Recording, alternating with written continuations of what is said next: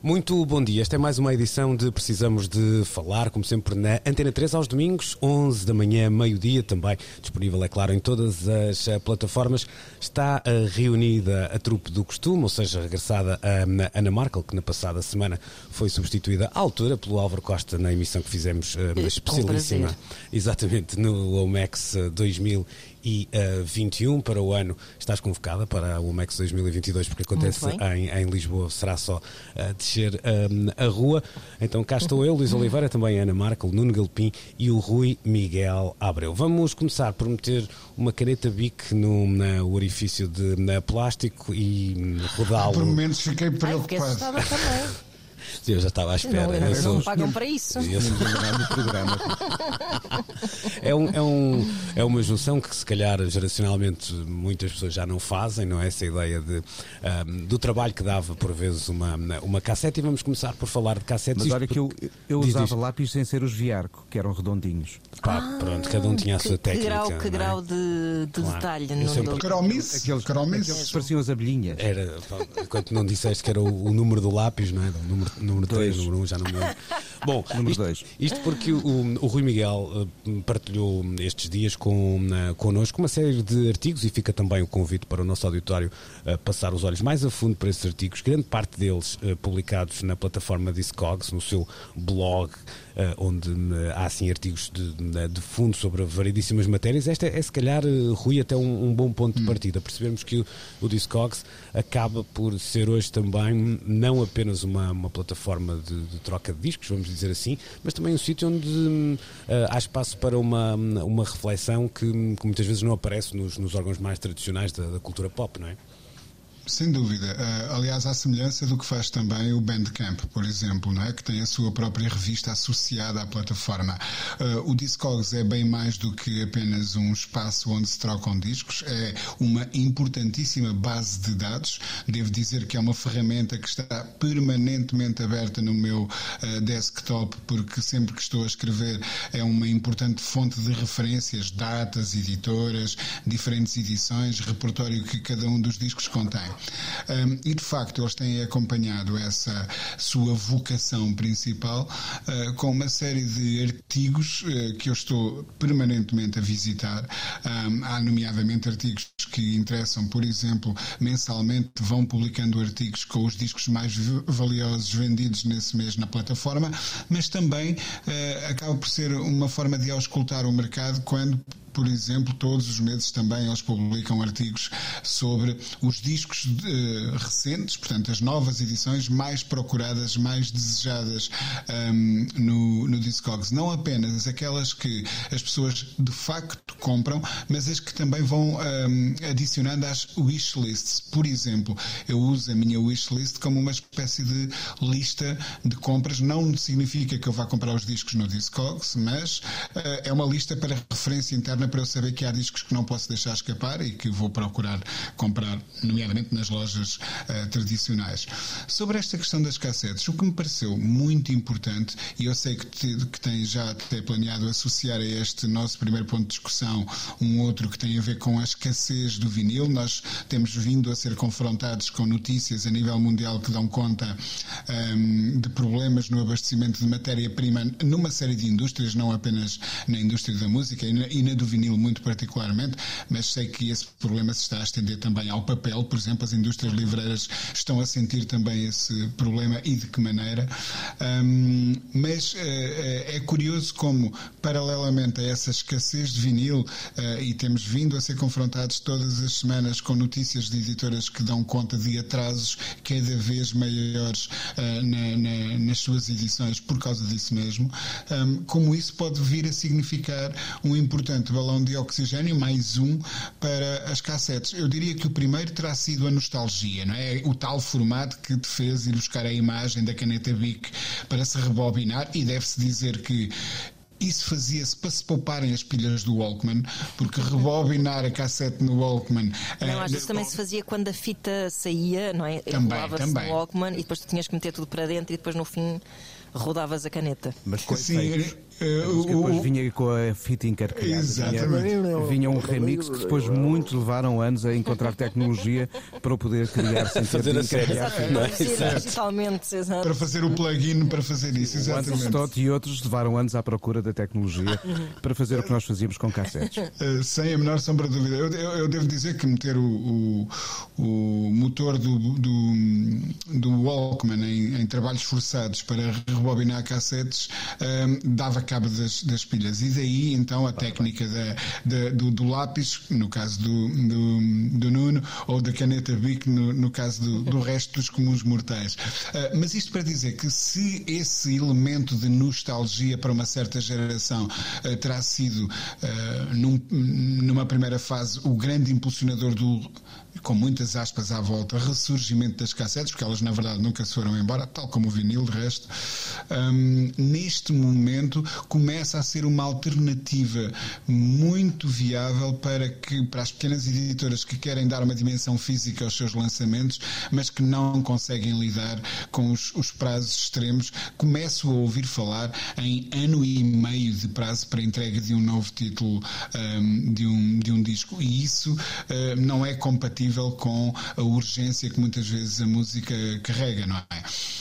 Já, já vamos a esse, esse ponto que me parece interessante. Deixa-me ir à, à- à Ana, porque vocês os dois, Nuno e Rui, são demasiado geeks nesta, nesta história. Eu, Olha, era isso mesmo que eu estava a pensar, era a perspectiva de uma não geek. é, é isso, até porque eu estava a ler ah, alguns dos És uma- artigos. És uma geeka. Exato. E aprendi, aprendi algumas coisas que têm a ver com uma espécie de história do, né, do formato. Eu não fazia ideia nenhuma que isto tinha nascido com a, vá lá, dedicado aos, eh, aos ditados, ou a, no fundo a- a, a, a palavra que era gravada nessas, nessas cassetes e que depois tem eh, numa espécie de underground artístico muito ligado ao spoken word e a, e a, hum, a artes hum, hum, similares, eh, um ponto grande de, de divulgação. Depois, ok, a coisa vai, eh, vai crescendo, aparecem até nomes de culto ligados à, às cassetes, o trabalho do Daniel Johnson e também dos Metallica ganhou alguma relevância nesse sentido e, e, e pronto, e depois o círculo acaba por se fechar, digamos assim, com, com as lojas, tudo isto num, num circuito de distribuição que era realmente alternativo, que muitas vezes passava eh, também por eh, as entregas via mail, não é? Que, que não eram exclusivas das cassetes, mas que era facilitado também por esse eh, formato. Este. Todo este lastro histórico, digamos assim, Ana, era- era-te conhecido? Eu digo isto porque nós somos mais ou menos, geracionalmente, somos muito próximos, não é? E, e já demos com a cassete, se calhar até com um bocadinho, eu diria, um formato. Tardiamente. Sim, e até um formato já ah, menos nobre, ou seja, usado Ah, numa loja. Não é? sim, sim, sim, sim. Pelo Sim, menos a ideia da cassete original. Nós, Exatamente. Uma coisa era a- a Eu- ideia da cassete para ter acesso a mais música, mas a, a cassete original já era vista como um suporte em. ah, vá lá, menos nobre, é isso mesmo. Sem dúvida. Uh, outro dia, já não sei a propósito que. Olha, já sei, foi a propósito do disco novo dos Cassete Pirata que dedicámos uh, as manhãs da 3 a falar sobre as nossas memórias das cassetes e etc. E creio que foi o Tiago Ribeiro que me perguntou qual é que foi a primeira cassete que tu compraste. E eu pensei. Espera lá, foi uma BASF 90 minutos, pai. Não, porque as cassetes originais eu já não apanhei como sendo uma cena, não é? Um, a cassete era de facto um utilitário que eu usava para chegar ao formato realmente nobre e realmente caro que eram os CDs. Hum, aliás, mais do que isso, até me lembro, e eh, agora eh, saindo um bocadinho da música, que havia uma loja hum, no centro comercial Igoper, em Benfica, Uau. Que era uma loja de jogos de Spectrum. O que é que Ah. essa loja vendia? Cópias de cassetes originais, É sem qualquer vi as- tipo de pudor. Também eram criações musicais com base do. Eram assim.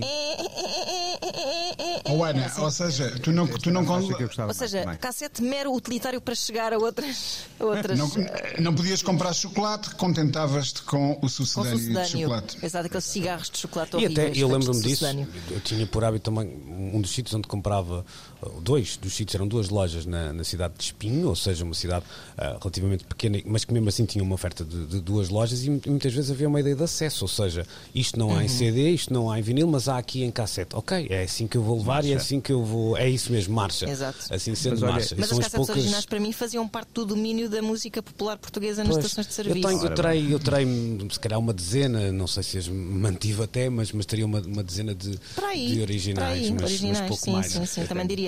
Mas estava a pensar uh, que tive uma conversa com a minha mãe há pouco tempo em que ela me dizia: Tem aqui tantos CDs que não ouço.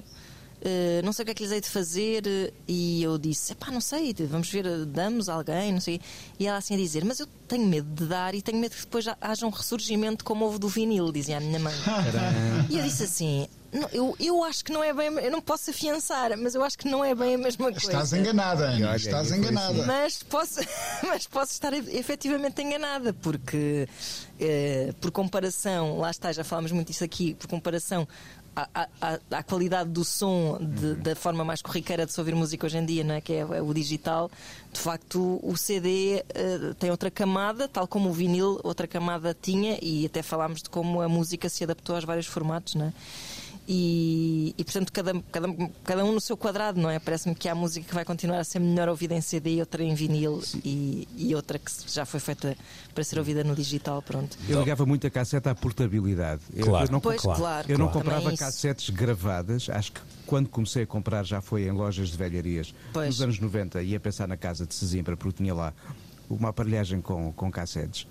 Mas nos 80 comprei um disco do David Sylvian que só saiu em cassete o Alchemy, An Index of Possibility. Isso foi um álbum instrumental que o Sylvian originalmente só lançou em cassete. Uhum. E por isso lá vai pela Gemma Records, ou já não me lembro qual terá sido o, o, vendedor de venda postal que comprei essa cassete. O que eu comprava muito eram cassetes uh, virgem para gravar claro. programas claro. de rádio. Deixa-me, deixa Gonçalves, do António Sérgio. Ou, uh, há, e há uma memória que pode aqui ser partilhada, não sei se já acontece não. As memórias mais antigas que eu tenho de cassetes ao serviço em casa foram precisamente a 25 de abril de 74, a 11 de março de 75, a 28 de setembro de 74, quando o meu pai queria registar o que a rádio estava a, a apresentar naqueles dias históricos uhum. e eu, como era o geek da casa, uhum. ficava ao lado da aparelhagem eu cheguei, a, mudar a cassete até e a dizer mais, quando o, o VHS não era tão acessível como depois se tornou, um, quando, quando deu o último episódio da novela Rock Santeiro. Gravaste. Eu e o meu irmão pusemos o, o gravador áudio para ao lado do, do alto-falante da televisão Impressi... para, para ficar com E eu fazia programas de rádio com o meu irmão. Impressionante eu, na cassete. Impressionante na história do Nuno era se ele... essas gravações. Sim, temos de as mostrar. Impressionante na história do, do, do Nuno era se ele dissesse que no dia 23 comprou a cassete para o dia 25 de abril, como já soubesse antes que ia haver uma, Isso era uma revolução. Isso era não, mas nós, não, a menos que tivéssemos feitos com a Revolução. É isso, é isso. Bom, eu já, oh, oh, Nuno, deixa, eu, eu, já vou voltar uh, aqui Podia com outra questão, mas, oh, oh, Rui, dizias olhe que não, olhe que não, uh, ao que uh, dizia sim. Ana Marco. Sim, gostava de saber. Exatamente. Eu te digo isto até por uma questão de sustentabilidade. Como seja, se diz no, exatamente, como se diz nos testes do secundário, justifique. Justifique. Uh, justifique, exatamente. Uh, um, sabes aqueles filmes uh, da CIA em que há uma série de analistas que analisam online o que se chama chatter, obviamente em busca de um, sinais de eventual ataque terrorista ou qualquer coisa do género. neste momento, quem tenha os ouvidos sintonizados para isso detecta em várias redes, sobretudo até no Twitter, chatter, precisamente conversas em, que apontam muito para esse renascimento do CD. Ou seja, não o renascimento do CD, mas mais ou menos, um, como dizer, o, o, o, não, e a valorização do que já existe editado. Ou ah, seja, okay, okay. A, a, ideia de que. Ah, verdade, mas... há, há, há, títulos no Discogs em CD de uh, discos que tiveram então, a val... edição nesse formato e que já valem uh, muito dinheiro considerável. Okay, okay. Isso, isso percebo, sim, e, sim, sim. e há um mercado florescente hoje em dia para o CD que é o das edições especiais, a nova caixa da Johnny Mitchell Mitchell, a nova Verdade. caixa do David Bowie. Apesar de algumas depois terem o equivalente em vinil, mas a versão em CD se calhar é a que mais uh, sai das prateleiras das lojas. Até, por, até pelo lado económico. Ok, está, uh, exatamente. Uh, Deixa-me só dizer uma outra coisa, Força. Luís. Eu ia só a dizer aqui, há, há bocado em resposta um bocadinho a uma coisa que a Ana Markel dizia. Eu lembro-me perfeitamente de qual foi a primeira cassete que comprei. Foi a versão em cassete, mais tarde comprei a latinha, obviamente, uh, mas foi a versão em cassete do, primeiro, do Cairo dos Taxi. Ah, um, que foi, a latinha, a latinha tinha de ser o Cairo, claro. Que foi, que foi... comprei essa latinha numa, numa feira de velharias para oferecer ao meu ah, irmão. Olha, estás a ver? Estás a ver? Foi, foi, foi a minha primeira cassete original uh, uh, que eu comprei. Mas devo dizer que no início dos anos 90, quando começou de facto a minha carreira jornalística, uh, era muito comum, e eu tenho dezenas dessas cassetes guardadas, recebermos os, os trabalhos em avanço das grandes editoras em cassete. Uhum. os promos em cassete. Eu tenho promos dos Sonic Youth, etc, etc. Outra coisa para que a cassete era muito usada, e eu tenho lá lá também alguns objetos muito preciosos, era uh, como um, uma ferramenta de promoção das editoras entregando aos jornalistas entrevistas pré-gravadas com artistas que na altura seriam um bocado mais inacessíveis. Eu tenho, por exemplo, cassetes com entrevistas fornecidas pela editora com Laurie Anderson, Tom Waits eh, e esse tipo de figuras. Eh, isso são hoje peças de coleção porque não foram editados em nenhum outro formato eh, e, contêm muitas vezes declarações destes músicos sobre obras sobre as quais não voltaram a falar, não é? E portanto são, são pedaços de arquivo absolutamente uhum. fascinante. Oh, às vezes algumas dessas uh, entrevistas pré-gravadas surgiam também no formato de, de, vinil. Eu tenho, por exemplo, um álbum com uma entrevista ao Philip Glass uhum. gravada sim, sim. por altura do lançamento do Glassworks, em que ele explica cada uma daquelas faixas. Naturalmente as explicações são todas iguais. Estou bem cá, eu gosto daquilo. Preciso meter, preciso meter uma, uma cunha. Preciso meter uma cunha com a programação da Antena 1, por exemplo, porque isso dava um programa de arquivos eh, bastante interessante. Vamos ver se conhecemos Olha, alguém. Daria-se. Para falar Exatamente. Acho que pode acontecer, acho que pode acontecer. Olha, falas com a pessoa certa. Exato, já vi que sim. Olha, deixa-me deixa só antes de ir ao, ao, ao, vinil, isto pode ser só um feeling, e vocês que são mais, até o, o Rui tem andado mais em cima disto, pode-me contrariar ou não.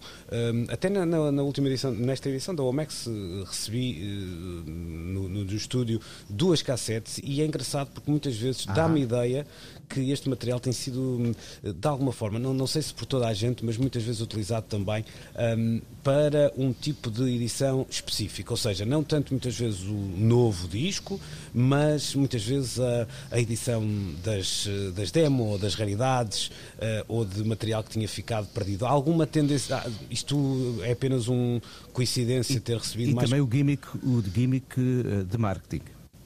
Uh, uh, há uma Eurovisão há, em 2019 em que a, o grupo da República Checa oferece a canção Sim, numa cassete e um Walkman a cada jornalista. Sim, isso também aconteceu. Ou seja, aqui há, um gimmick, há aqui um gimmick claro. de marketing. Na, na, no, no stand da música balcânica no Omex estava lá uma senhora a oferecer cassetes Sim. de Balkan Music perguntando se tínhamos a máquina para tocar aqui. isso aconteceu também até em Portugal há pouco tempo, com, na altura salvo com o Tiago Betancourt. Mas, uh, Rui, sentes que há há hoje um, edições mais um, que se veem mais, digamos assim, em, em, em formato uh, cassete ou, ou crees que se calhar estou aqui a, a, a tomar a parte pelo todo e, e temos para todos os gostos?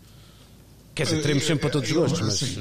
Há, ah, para todos os gostos, há, há, há, de certeza. Mas eu diria que em fações mais experimentais, tanto do rock como da eletrónica, em que os meios de produção são necessariamente mais económicos, depois a opção por este formato acaba por ser natural. Muitas vezes, aliás, muita dessa música acaba por ser registada ela própria em cassete. Portanto, é, é, é quase uma, uma extensão do, do formato original e natural um, dessa, dessa música. Portanto, eu diria que sim, que há, que há música que parece que faz mais sentido naquele formato. Uhum. Ok, e, e, passando para a história do vinil, porque é um. É um é um artigo também que publicávamos esta semana e que, do, no fundo, pode, não, não é que contraria, mas pode contrariar algumas das uh, conversas que temos tido aqui uh, por razões que não eram tão expectáveis quanto isso. Ou seja, há uma, uma inflação notória em todo o processo que envolve o vinil que começa, de alguma forma, a fazer perigar o, o formato, pelo menos tendo em conta que é um formato que nos últimos anos uh, cresceu muito. Eu li o artigo que partilhaste, era da DJ Mag, já a seguir, uhum. e confesso que havia ali uma espécie de. Como é que eu ia dizer? Hum, ok, isto é claro que são as coisas que nos interessam, que nos fazem um, escrever sobre aquilo também, mas quase uma ideia de um, problemas de primeiro mundo, uh, mal comparado, porque. Um, é algo que está a ser, que não é eh, exclusivo da, da, do mercado discográfico neste caso, ou seja, há uma inflação que me parece mais ou menos óbvia, que, que, que está aí, que faz até com que sei lá, coisas como os combustíveis, não é? os materiais de construção, etc, etc. E dificilmente uma indústria como a de produção de vinil uh, viveria à, à margem. É claro que tu dizes-me assim, pá, mas a indústria de, da construção, mesmo que os materiais vão subindo muito, nota-se que eu fiz obras na casa há pouco tempo, entre parênteses, não é? Uh, as obras não deixam de se fazer, as casas não deixam de se construir, mesmo que o mercado, o mercado possa contrair um bocadinho. O mercado como o vinil poderá ser um, diferente. Tu olhas para isto com uma preocupação um, muito real de, de, um ecossistema que pode ficar seriamente ameaçado ou estamos a falar de uma fase que Tu achas que. Não, há, acho que há aqui um problema real. Acho, e, e, o problema real explica-se, uh, eu tenho a certeza que o Nuno também, uh, também terá coisas importantes a dizer sobre isto, mas uh, deixa-me só mencionar aqui o, o, o, que é o problema real. Quando nós dizemos, ainda há bocado mencionava a propósito das cassetes, que é um formato que na verdade nunca desapareceu, e a mesma coisa se podia dizer sobre o vinil, o vinil nunca desapareceu porque a dada altura, quando a grande indústria esqueceu o formato para concentrar os esforços no muito mais lucrativo CD, um, quem manteve as fábricas a laborar eram as pequenas editoras com as pequenas prensagens. Ora, neste momento, perante um, uh, a escassez de matéria-prima. As grandes editoras, que já são quem está a recolher os principais dividendos do streaming, ainda assambarcam o pouco que ainda há para, para ir buscar nesse nicho da indústria analógica em vinil. Um, isso significa a morte automática de uma série de pequenos selos que viviam apenas e exclusivamente dessas pequenas edições, mas que eram suficientes para os manterem à tona. Portanto, estamos a falar de uh, música de todo o género, da, música, das reedições de coisas muito específicas, sejam de jazz ou africanas ou eletrónicas ou o que seja, a pequenas editoras mais viradas para o, para o universo das eletrónicas um, em toda a sua extensão, uh, que podem ter o seu futuro ameaçado porque de repente, entre a fábrica aceitar um pedido de, para imprimir mais 20 mil Madonas ou 20 mil Billie Eilish um, e a recusar, por isso mesmo, uh, imprimir 300 ou 400 exemplares de um, de um, disco de uma pequena independente, uh, a escolha vai ser óbvia uh, para a fábrica e isso pode ditar o final de muitas destas pequenas, de pequenas operações. Senti-me senti agora no Renascimento, quando disseste 20 mil Madonas, estava a pensar que eram uns caravajos. Madonna e da Big Boobs. Sim, não, não, sim, sim, sim, a Madonna e o Bambino, Madonna e o Bambino. Van Klomp. Exatamente. No, no, estás, tens o mesmo grau de pessimismo neste, nesta é, matéria? Atenuado, mas eh, sim, eh, eu acho que não são só as 20 mil Madonas, eh, qual era o outro que dizias? 20 mil Eilish em discos novos, mas sobretudo aquelas campanhas de reedição mid-price, low price ou quase no price que começam a aparecer em vinil. Uh, há muitos discos de jazz, há Miles assim ao preço uh, quase do chinelo uhum. e em prensagens não necessariamente muito boas, mas que também gastam matéria-prima. E, e, estes universos que enchem as lojas de discos que têm, além das novas edições e das uh, novas reedições, esta base de mid-price e quase low price, também estão a consumir em grande parte essa matéria-prima que vai escasseando. Depois há outra coisa, Rui, que eu não sei como é que está. Uh, o estado uh, da própria criação do, das, das bolachas originais. O, o lacquer fundamental para poder depois uhum. prensar o vinil. Uhum. Houve aquele incêndio aparatoso que destruiu certo. uma das fábricas que precisamente produzia esses suportes. E eu acho que esse desaparecimento também contribuirá. Ah, sem dúvida, sem dúvida. Sem dúvida, sem dúvida. É uma vez mais falta de matéria-prima a outro nível, mas a condicionar quem vai ter acesso. Quem tem mais dinheiro quem, quem vai, é quem vai ter acesso a essa matéria-prima. Sim, é, é, é, é, esse lado também se pode refletir no, no consumidor, Ana. Era aqui que eu queria chegar, ou seja, esta última frase do, eh, do Rui, e se se pensarmos, sobretudo até num país como o nosso, não é? dar 20, 25, 30 euros por um disco de, de ou vinil, 40. ou sim, então, ainda tem um custo e ainda visto. As do James Bond custavam uns 45 Pronto. euros. Não, não é visto, não, vou, não, custou, não posso dizer que é uma extravagância, um produto de luxo acho também era um bocadinho exagerado, mas hum, se pensarmos na, na, pirâmide das necessidades, é, não é? Já esteve mais longe. Claro, mas, se... mas o próprio CD aumentou de preços uh, dos últimos tempos. Pronto. Ou é impressão minha? Não sei, não sei. É uma boa questão. Sinto os preços um bocadinho mais agravados, que é uma palavra bonita para falar de uma coisa feia que é os preços aumentarem. Ana, achas que corremos o risco de lá estar de elitizar o, o, o consumidor final e de facto deixarmos de é, passarmos a entender de facto a, edição física de, de, música como realmente um produto de luxo a que hum, estarão a, vá lá destinada a menos Sim. gente, não apenas aos colecionadores, mas a colecionadores com poder de compra significativo. Isso. Pois é que a questão é essa e, e eu acho que num mundo que já tende eh, nós falamos muito disso aqui, não é? Um mundo que já tende para, hum, eh, de forma geral, não recusar-se a valorizar uh, o consumo abstrato da música digital, não é? Um, eu acho que, ou seja, se para algumas pessoas já era um bocado, já havia uma escolha que é, ok não vou comprar tanta música porque posso ter acesso a ela. Não, não, estou a falar, obviamente, de melómanos de primeira categoria ou de colecionadores, mas pessoas que, que, que se terão confrontado, pessoas apreciadoras, mas que se terão confrontado com, pá, eu se tenho aqui este suporte uh, digital que me sai bastante mais barato, vou se calhar optar por deixar de comprar CDs. Um, ou vinis, ou seja o que for, para uh, contribuir aqui para o orçamento da casa. Portanto, já havia esta opção. Uh, quero, quero que agora a alienação é mesmo muito mais ampla.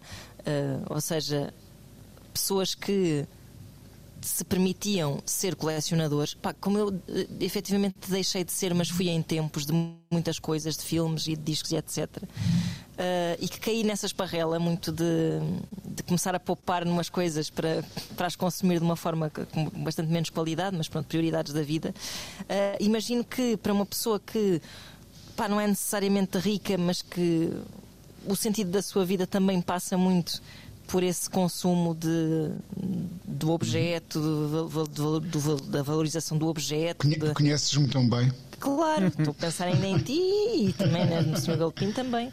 E no, no Luís Oliveira também, mas é, é, é isso, porque quando, eu lembro-me que quando era miúda Uh, e não tinha, não, não ganhava nenhum salário, não é? Então tinha que pedir dinheiro à minha mãe para comprar discos, às vezes em desespero, quando a, quando a semanada era mais mal gerida. E, e eu lembro da minha mãe um dia se virado para mim e disse assim: Mas tens tantos? E, e eu fiquei super ofendida com aquilo, porque não, obviamente que eu não estava a fazer uma coleção de, sei lá, de pulseiras ou de cada disco é um disco. Eu não queria ter muitos, eu queria ter os discos que queria ter, não é? E esse Óbvio. é o impulso do colecionador. Uh, e se tu. Uh, lá está, não é um luxo no sentido em que é uma coisa de que tu precisas, pronto. E se as pessoas que precisam e que não são necessariamente riquíssimas querem continuar a ter discos, obviamente que os discos já se podem considerar uh, objetos de luxo a partir desse momento em que um colecionador é Talvez que tenha... não quer ter, quer dizer, não é um novo rico propriamente, é o que eu estou a tentar dizer, não é? Porque a minha mãe achava tipo, ah, que horror, tantos, que disparate. Não, não, não é nada disso. Eu não, eu não tenho para ostentar, eu não tenho para, para razão que não seja a de precisar muito de consumir música e fazer muita questão de de a ter, não é? Sim, acho que, acho que estes tempos que, que vamos uh, viver darão muitas das respostas que estamos aqui a, a, a colocar e, e, logo perceberemos isto é um, uma tendência que vem para, para ficar essencialmente, porque isso também é uma coisa difícil às vezes de reverter, não é um, salto de preço. É verdade. Uh, não, não é nada que depois, passados uns tempos, nem sempre acontece, não é? Ah, ok, agora já está tudo ao mesmo preço, vamos lá uh, voltar para, para como estávamos em, em 2019, 18 ou quer que seja. Bom, vamos fechar aqui esta primeira parte da conversa e esticamos-nos como, como tudo, mas pronto, vamos acelerar. Rapaz, Usamos uma cassete 120. É isso, vamos lá puxar então a fita à frente no caso e já regressamos. Precisamos de falar com Luís Oliveira, Nuno Galpim, Ana Marco e Rui Miguel Abreu.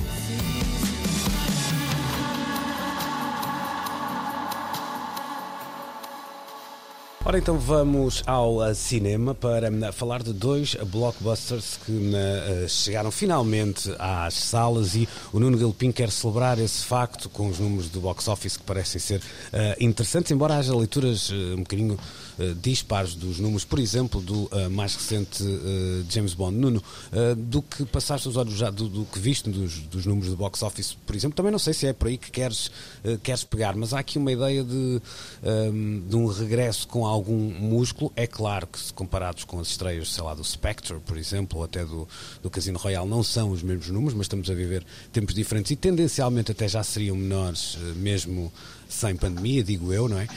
Um, o, o, que é que, que, primeira leitura é que te fazes destes primeiros números que foram conhecidos, em particular do, do, na, do novo 007? É, e podemos acrescentar também o Dune. Dune, não é claro? Uhum. É que as pessoas, eh, é claro que viram muito cinema em casa durante os meses, mas estavam cheias de saudades de, voltar ao cinema. E eu acrescento uma coisa: estavam cheias de vontade de voltar a comer pipocas. Foi a parte que eu não achei tanta piada, porque é o som e é o cheiro. Pronto. Epá, sim. Uh, não sou grande adepto da pipoca no eu cinema. Eu sou uma grande snob em relação a isso. Eu não gosto de pipocas no cinema, mas pronto. Uh, mas gosto de pipocas. Mas gosto de pipocas. Fora do cinema. Mas fora do cinema.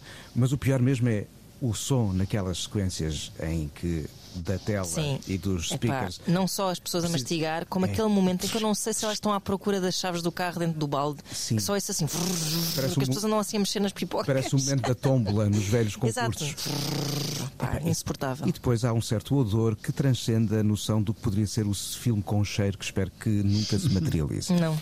Mas eh, de facto as pessoas, eu, eu vi tanto o, o, o 007 como o Dune em salas onde não cabia mais ninguém e havia até gente no chão, porque chegaram tarde, como sempre, porque ficaram a comprar as pipocas e depois não encontravam os lugares vazios para se sentar e ficaram ali assim a fazer piquenique. Mas, sobretudo, o que, nós, o, o que vimos foi um, um regresso do blockbuster às salas e o consequente uh, movimentar das pessoas da casa, do ecrã caseiro, de regresso às salas de cinema. O 007 só não está a correr muito bem na China neste, neste arranque, mas está a correr muito bem por quase todo o lado, entre nós, sim, e o Dune, esta na última semana, foi o número um do box office em Portugal, ou seja, estes dois blockbusters, que eram os no fundo, as alavancas para repensar o que era isso de voltar a viver o cinema, eh, resultaram em pleno entre nós. Uhum. É, é, interessante porque eu, eu via os, os números do, do Bond em comparação com outras estreias do, da mesma saga e é interessante percebermos, e, e, o tempo faz com que esqueçamos esses pormenores, não é? Mas há, há filmes que depois tinham uma espécie de tempestade perfeita quando foram lançados. O, há um, um, dos filmes, já não me lembro qual, não sei se o Spectre, uh, que foi lançado quando das Olimpíadas em. Uh, em Londres e celebrando os 50 anos do, do, do, primeiro filme. Portanto, há, Sim, é verdade. Há, há, há, Havia aí um foco. É isso. Este coitado teve a tempestade, este teve a tempestade perfeito ao contrário. É isso, é, é isso mesmo. A dia, a dia não há. Ai, a, canção já saiu há um ano. Depois okay. o João Gil foi dizer uh, para o Twitter como é que o filme acabava. Ainda por cima. Ah, que é ok. clássico. Não acompanharam essa polémica? É não, não, não. não. Ah, não acompanharam essa polémica. Isso não, foi um, houve um, todo um dia em que o trending topic do Twitter foi João Gil e o facto dele ter dito como num post como é que o filme acaba. E a internet caiu-lhe em cima, fortemente. Mas deixem que, me, que te diga a ti e a todos aqueles que estão muito preocupados com este final, é que a sequência da saga James Bond, protagonizada por Daniel Craig, não foi de todo um jogo de continuidade face ao que vinha dos tempos do Pierce Brosnan. O primeiro filme, Casino Royale, começa com uma sequência no qual vemos um jovem James Bond ainda sem ser espião 00, uhum. ainda sem ter o número de código 00.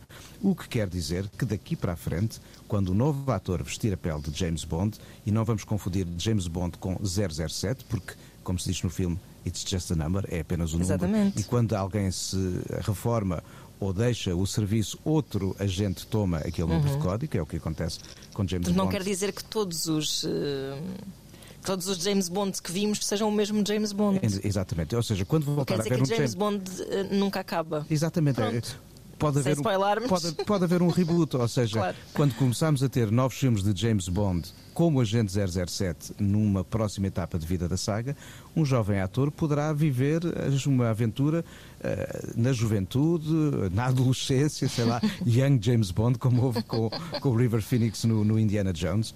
Eh, mas tudo é possível, por isso uhum. não fiquem preocupados com Sim, o que o Twitter tweetou e com o filme nos mostrou. Quando, se calhar não era só quando eu era adolescente, mas há aquela história do que filmes é costas? Daqueles para pensar e agora o James, o James Bond parece um filme para pensar, não é? Um filme para pensar. Claro. É, claro. Mas olha, que os, os, dois últimos, os filmes do Sam Mendes, tanto o Spectre como o anterior Skyfall, Eram filmes que é nos verdade, faziam uma pensar pela primeira é vez sim, sobre o que era sim. a dimensão humana uhum. da própria sim, infância sim, e a juventude da personagem James sim, Bond. já, já havia ali muito mais camadas, verdade, é verdade. Sobretudo esse com, com o. Uh, uh, lá está, que ele regressa à casa, não é? No, Exatamente, uhum. e, e, é uma sequência uhum. que está longe de ser do livro de estilo do cinema de ação. Sim, sim, verdade, verdade. Ana. Eu gostava de dizer que adorei o Dune.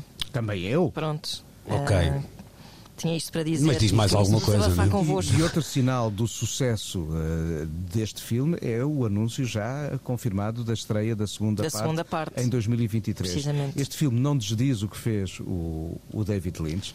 É uma não. leitura um pouco mais fiel até do livro. É isso, eu acho que, que o filme do, sim, do sim, David sim. Lynch, menos explicativa. Nem vale a pena associar. As pessoas se lembram do, do, do, filme do David Lynch, começávamos com uma sequência na qual a princesa Irulan explicava tudo. Mas isso é que é espetacular Fazia neste o Dune. para totós. Este Dune não tem gordura. Não, não, é não, só não. xixa. É, é, só xixa. E, e, o que numa história muito complexa, uh, não é? De casas, famílias, não sei o quê, e que lá está que o David Lynch caía nessa esparrela terrível é de verdade de sobreexplicar. Mas eu também gosto do filme do Lynch, mas gosto muito deste. Mas Sim, não, mas eu também gosto do filme do Lynch, mas é assim um bocado como um objeto meio estranho. É. Mas com bastantes problemas. E este aqui, um, que ainda tem duas horas e meia, eu fui ver às onze e meia da manhã uma sessão no Nimas e pensei, uh, isto, estou mesmo a ver e isto. Passa tão bem. E passa muito bem, pá. É. É, é, a grande diferença de tu saberes contar uma história ou não. Por facto, o Uhum. filme é muito bonito visualmente. Tem uma direção artística, um muito espetacular. E o uso de efeitos especiais é para servir precisamente a construção visual, Exato. não é como exibicionismo. E os diálogos são para servir, os diálogos muito uh, straight to the point, são para servir uh, a, a narrativa, ou seja. Mais que isso, a ação serve a narrativa, nada é explicadíssimo. Tipo, a mãe do coisa, não esperas a prima do não sei o quê, não, sei, não, não há disso. E está tudo lá. E vai haver é gente a queixar-se, porque há sempre gente a queixar-se, sobretudo os que leram o livro, mas quem leu O Senhor dos Anéis também notou que o Tom Bombadil não estava lá. Epá, Pronto. Mas isso aí Sim, já é retenção assim. anal. Claramente. Claramente. Por isso, uma coisa é um livro, outra coisa é um filme. Claro. Olha, e, e para, para fecharmos esta, esta, duas horas e meia. esta conversa, um, é, já falaram aí nas pipocas e eu não acho isso assim tão. Tão pormenor, Epá, tão pormenor se tiveres um isso. balde à tua esquerda, outro à tua direita, um atrás e outro à frente, sentes que foste de balde ao cinema. Exato. Ah, não, ah, não, não, mas é- podiam ser amendoins, pá. Podiam ser amendoins, era pior, não é? Eh, o que fosse.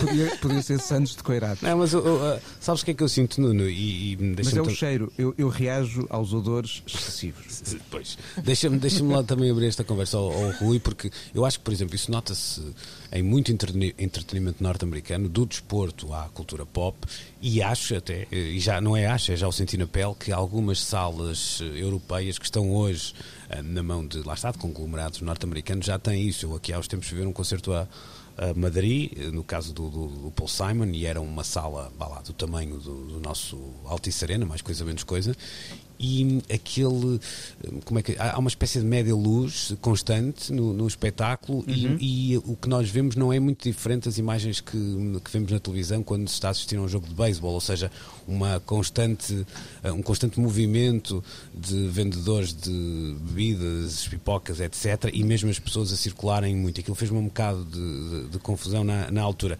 Mas Ó Luís, olha, qu- quando eu vivi nos Estados Unidos, quando era mais rapazito, havia uma sala de cinema em Filadélfia que se apresentava como uma sala à europeia. Quis saber, mas o que é isso? É que não tem pipocas e as pessoas estão quietas a ver o filme o tempo inteiro. Pois, eh, era, era aqui que eu, Eu queria, aqui que eu queria chegar. Eh, Rui, tu achas que este, este lado de. Vá lá, de, agora é a tal fome que, que não, não- como é que se diz? Não há fome que não dê fartura, não é? Portanto, agora há uma espécie de primeira reação a esta abertura que é, que é obviamente hum, impactada por estes eh, blockbusters. Depois, eh, tu crees que hum, é difícil que o cinema deste género escape a esses lá, artifícios que, que muitas vezes também afastam quem, quem gosta realmente de cinema? Eu até se poderia dizer, não há fome que não dê em farturas, e se fossem Em farturas, é? se calhar, Claro, isso é que é. ah, ah, talvez até incomodasse mais, porque o cheiro a fritos ainda pode ser mais enjoativo. Não, mas isto, isto, isto é uma outra é uma outra fonte de rendimento. Pois, As sei, salas pre- precisam, precisam desse comércio associado. E, e, eh, eu até já, já ouvi eh, de- de pessoas, eh, já ali me lembro-me de ler num, num, num texto, que há filmes que o, é maior o lucro na venda de produtos associados claro. do, do, do, que propriamente na, na, no visionamento do, do, do filme. Oh, Rui, uh, será o, que... o negócio das t-shirts e do merchandising em alguns espetáculos de grande dimensão também? Pronto, será, será que há filmes que servem mesmo é para vender pipocas, não é para vender bilhetes de cinema? Talvez. É provável. É provável. Algum cinema. Ora bem, créditos finais nesta um, conversa. To be continued, é, como sempre, não é? Vamos já voltar para. É quase Side Story. É isso, vamos já voltar para o último capítulo da, da edição de hoje. Precisamos de falar. Vamos fechar no Rock and Roll Hall of Fame que teve na passada semana muita agitação. Foram um, já então introduzidos, eu não sei como dizer isto, uma, uma palavra portuguesa melhor, apresentados no Rock and Roll Hall of Fame. Tem não sempre tradução assim... para inductados. É isso, é inductados, não, não soa bem. Um, o, o, cerimonial repete ou seja, sempre eh, variedíssimos um, artistas um, a celebrarem-se uns aos outros, mas a coisa não ficou apenas nos músicos. Há, há dois nomes que eu gostava de eh, relevar: os Kraftwerk uh, e Jay-Z. Vamos começar pelos uh, alemães, que entre os nomes. Uh, de outros artistas que prestaram a sua homenagem. Conta-se, por exemplo, o Martin Gore, dos Depeche Mode, também um, uh, Philip uh, Hockey, dos um, Human League. Uh, Pharrell Williams foi o responsável pelo um, discurso de abertura, se calhar aqui até o nome mais fora do baralho, e James Murphy, dos LCD Sound System, foi outro uh, dos nomes que prestou a sua homenagem. Estamos a falar de um músico, por exemplo, que já tinha, não vou dizer samplado, mas uh, vá lá, uh, já tinha referências óbvias na sua música. O Getting Knuckles era, era assumidíssimo, claro. não é? Na, na, altura, por exemplo, a música dos, dos Kraftwerk. Este exercício que às vezes parece só um coça-me lá as costas que eu depois coças tuas, uh, no, caso, no caso destes nomes, Nuno, parece-me até um, bem mais do que isso. Eu, eu falava, é justíssimo. É, eu é falava, justíssimo. Eh, falava não, não, não haveria nenhum, hum. nenhum desses nomes se não tivesse havido antes uma cartilha na qual algumas das páginas importantes foram escritas pelos Kraftwerk. Exato. E neste, neste caso até são nomes, eu já vou ao Pharrell porque acho aqui um, tem aqui um twist que eu acho uh, interessante, mas são nomes que nós dizemos, ah, claro, sim senhor, ah, claro, sim senhor. Mas depois houve, dá-me ideia, uma verdade nos discursos que, que, embora não haja ali nenhuma carta fora do baralho tirando Pharrell Williams, digamos assim, uh, que fez com que aquilo fizesse uh, sentido. Dá-me ideia que são todos eles discursos de, de, de reais, reais fãs da, da banda e mais do que isso, músicos cujo trabalho foi de facto influenciadíssimo um, pelo, uh, pelo é, trabalho Absolutamente. Hum. Basta lembrar o tempo de juventude vivido, e aqui podemos falar sobretudo do Martin Gore e, e do Phil Oakey, e podíamos juntar a isto os dois elementos dos Orchestral Maneuvers in the Dark, o Dave Ball e o Mark Almond, que então formaram o Soft Cell. Estamos tudo a falar de bandas da primeira geração da pop eletrónica britânica. Nascem ali no final dos 70 e emergem com fenómenos de popularidade entre 79 e 81, 82 todos eles cresceram a ouvir uh, os nomes que passavam pelo Top of the Pops e pelas estações de rádio no Reino Unido. Estamos a falar de dois nomes uh, da pop britânica. E, tal como o Bowie teve um impacto com aquela uh, presença histórica quando cantou o Starman no Top of the Pops, a própria passagem pelos Kraftwerk com o Radioactivity, que foi um sucesso no Reino Unido em meados dos 70, terá uh, criado um momento de, de, revelação, de epifania, que acho que depois pode ter, ter sido acentuado pelo Trans-Europe Express e também pelo Man Machine quando os Human League editou o primeiro disco, estamos no mesmo ano em que os Kraftwerk editou a Man Machine, que é o disco que, de certa forma, mostra uh, os Kraftwerk a saltar para a criação, sobretudo, de canções. E, e, é indubitável o modo como essa forma como os Kraftwerk começam a criar canções a partir de ferramentas eletrónicas. Vale a pena lembrar que os Kraftwerk não são o único, até dos grupos alemães, a trabalhar eletrónicas na década de 70, mas devem ter sido dos mais influentes junto de jovens músicos que depois fizeram canções, precisamente pelo protagonismo que as canções começaram a ter nos seus discos a partir sobretudo da Man Machine. Hum. O, o, o, Nuno tocava aqui num pormenor que deixa uma dica para a próxima questão, Ana, que é, no caso do Pharrell, é engraçado como é que é alguém que domina como poucos a arte de fazer um repousadinho pop em 3 minutos e meio, uh, não deixa de fazer uma vénia a rapazes que se uh, estendiam muitas vezes com uh, uma música em em círculos, e aqui não é, não, não, estou a ser depreciativo, antes pelo contrário, não é? Mas que se estendia não, por mais de, por exemplo, sim, círculos e autostradas. Mas eles depois, eles depois foram aprendendo a concisão com hum. o tempo, apesar de tudo, o Man Machine mostra como o The Model é uma canção com form, sim, o pop, formato sim. da canção uhum. pop, uh, na estrutura e na duração. Hum. Uhum. Mas aqui dá-me a ideia de haver um, como é que eu ia dizer, um, um artista moderno um, a relevar os ingredientes de um cozinheiro antigo, se é que me faço uh, oh. entender, não é? Ah, c'est très bien, très bien, gosto disso. Uhum. Uh, sim, é uma boa perspectiva uh, sobre, sobre isso. pois não sei, sabes que eu, no meu entender de pessoa que, que, viveu com Kraftwerk desde tenríssima idade, para mim uh, foram sempre uma banda pop na minha cabeça. Uhum. Foram sempre uma banda pop e, e foram sempre uma banda super uh, atual. Um, portanto, quase que não consigo uh, ver como, como se estabelece essa dinâmica. Acho que o, o Pharrell tem assim, aquela magia da pastilha elástica sem desprimor, porque eu tenho não há nada como canções elástica. É, nada e não é nada não é nada fácil fazeres uma uma ótima uh, pastilha pop de 3 uhum. minutos, uh, mas, mas consigo uh, equipará-los totalmente no meu imaginário. Um, entendo que não seja assim para um, ou seja, entendo que Kraftwerk sejam entrem como dinossauros, não é? Uhum. E, e que Pharrell Williams entre como o que é que é um bom animal aqui nesta analogia? uh, pois, Como um peru. Uh, no fundo, os dinossauros eram aves. É uma avestruz. É uma avestruz. dinossauros. Todas as aves Todas as aves são dinossauros. Portanto, eu acho que, eu acho que, é, que é isso. Está corretíssimo. Okay. Um gosto, desta, gosto desta. Hum... Árvore da vida. É isso. Olha, falei do Malik. é pá, e de um filme que eu detesto. Eu sei, pois. era só para provocar. Mas olha, aqui um dado curioso que é no momento em que os Kraftwerk entram eh, neste Hall of Fame, que é uma instituição americana, não é? Eh, norte-americana, de, de, raiz, os Kraftwerk dinossauros apresentam uma vastíssima digressão norte-americana para 2022. Pois é verdade. Ou seja, não estava, os dinossauros ainda não estão a dormir. Deixa-me, deixa não tem música nova há muito tempo. Deixa-me passar para o, para Também ainda só se extinguiu um. Deixa-me passar para o Rui. Que... Não foi. Só morreu, só, só morreu um Só morreu ainda, só morreu um craft. mas, só se mas, mas, mas os craft atuais são, dos originais só têm um. Pois. Isto parece quase aquela faca do tempo do Afonso Henriques que mudou cinco vezes de lâmina e sete de cabo.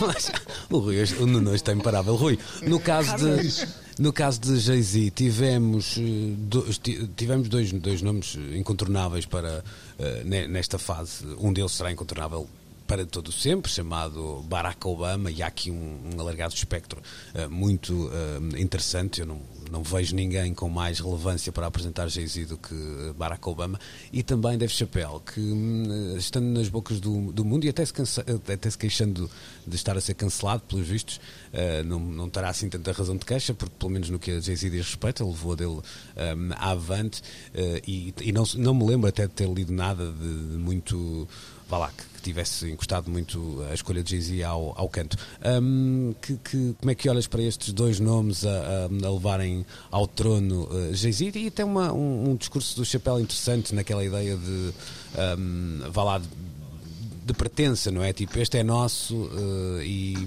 e, está aqui e, é, e será sempre nosso. De alguma, de alguma, estou aqui a simplificar um bocadinho as palavras dele, mas era, era sim, por aqui. Sim, sim. Mas, mas são é, duas escolhas que fazem perfeito sentido, porque tal como. Uh, o Jay-Z é um artista, mas percebe-se que a arte para ele foi um veículo para tentar mudar o mundo um, eh, através do, do empoderamento do, do, dos afro-americanos. Ele, ele, está constantemente um, a usar a sua uh, capacidade filantrópica para um, apoiar causas uh, que são afro-americanas e muito valorosas. Ora, tendo isso em conta, um, não há a mínima dúvida que tanto Barack Obama, à sua maneira, uh, no, no, cargo mais importante do planeta, como o Dave Chappelle, têm procurado mudar o mundo, mudar mentes, forçar uh, mudanças.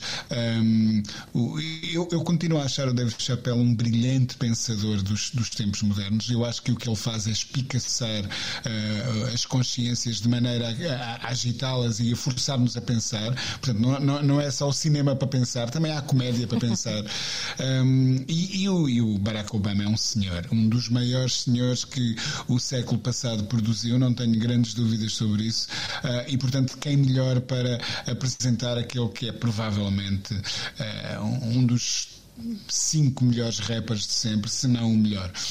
Interessante as palavras de, de Obama quando dizia que uh, há palavras do Jay-Z que servem diferentes fases da, uh, da vida dele. Eu estava a pensar. Uh, o Obama, antes de ter uma, uma reunião com o homem da Reserva Federal, a dizer: deixa-me cá pôr o 99 Problems, o que é que eu decido, o que é que eu decido nos próximos minutos, não é? Assim, a ver se isto é aqui um, inspirador. Ana, no caso de, de, de Chapéu, nós já, já aqui abordamos o, o, o assunto. Achas que consegue. Mas eu não estava cá nesse. Sim, sim. Nesse Falamos também um bocadinho ao, ao de leve, não, não acabamos por não, até nem, eh, nem ir muito fundo, e também não era essa a minha intenção nesta, nesta matéria. Uhum puxar aqui o filme atrás, era só a, eh, a ideia de. dá-me a ideia que, eh, apesar deste furacão mediático que está a viver o, o, o comediante norte-americano, um, este ato foi quase aqui, houve aqui quase aqui uma espécie de cessar fogo durante este, este dia, ou seja, não, não, não houve nada, se calhar também um bocadinho pela figura de Jay-Z ser tão consensual, não é? Mas não. Pois não... isso é verdade. Mas dá uma sensação hum, que hum, o Chapéu, quando, quando começou o seu discurso, que dá uma sensação pelo que li, que também começou assim de forma um pouco provocatória. Sim, sim, sim, sim. Assim, sim, sim, eu, gostava sim. De ter, eu gostava de pedir desculpas por. E depois não, não, era, não tinha nada a ver, não é? E as pessoas estavam todas tipo. Ah, sim. Ah, ok. Hum, portanto, por mais que. Eu acho que ele fez o que tinha a fazer, não é? Porque ele não pode estar a viver agora condicionado por, eh, por todo este. Esta, este, esta reação que tem havido acerca do, do último espetáculo dele. Uh, portanto, ele fez o que tinha a fazer, que era falar de Jay-Z, uh, mas não deixou de ser chapéu, ou seja, é, ou seja, com quem diz não estou à procura de qualquer tipo de branqueamento ou de redenção Uhum. Porque até vou fazer esta pequena provocação aqui no início, porque as pessoas estão à espera que se calhar que eu diga alguma coisa sobre uh, esta minha situação e ele não enfia a carapuça e, portanto, uh, não só seguiu a sua vida, como ainda uh, fez aquele pescar de olho a, a mim não me apanham claro. vocês. Olha, para, para terminar. Portanto, foi chapéu a ser chapéu. Para terminar, dúvida. vamos dizer ao nosso auditório que. Hum, um dos, um dos novos membros do Rock and Roll Hall of Fame é também a esteticista da Ana Markel, não era? Uh, quem? A Jay-Z. Quem é que era estatística? Ah, Jay-Z! é que já não é algumas Ah, já mudou. Jay-Z, ah, okay, pá, okay. agora é nisso. Pronto, ok. Uh, então, era Jay, chamava-se Jay-Z. Pronto. De, de, de Jay-Z Bell. Jay-Z Bell. O Portinho era, Portinho era Jay-Z. E pegando. E, é sempre uma piada entre nós. Sim. E pegando nas palavras do. pegando nas palavras do Rui Miguel Abreu, percebe-se que para ele afinal, chapéus não há muitos, não é? Ao contrário. Exatamente. Pronto. Muito bom. Seu Palermo. exato, exato. Bom, uh, estes quatro palermas regressam Carlos, de hoje a hoje. Tiro-te o meu chapéu. Pronto, tiro ok, ok. Estes quatro palermas regressam de hoje a oito. O episódio está, é claro, disponível no RTP Play também em antena3.rtp.pt, onde podem e devem subscrever o podcast depois da hora certa. Sigam nos trilhos do Coyote com o Pedro Costa aqui na 3. Bom fim de semana. Até para a semana. Luís Oliveira, Nuno Galpim, Ana Marco e Rui Miguel Abreu têm conversas inevitáveis sobre música e arredores. Eu preciso te falar.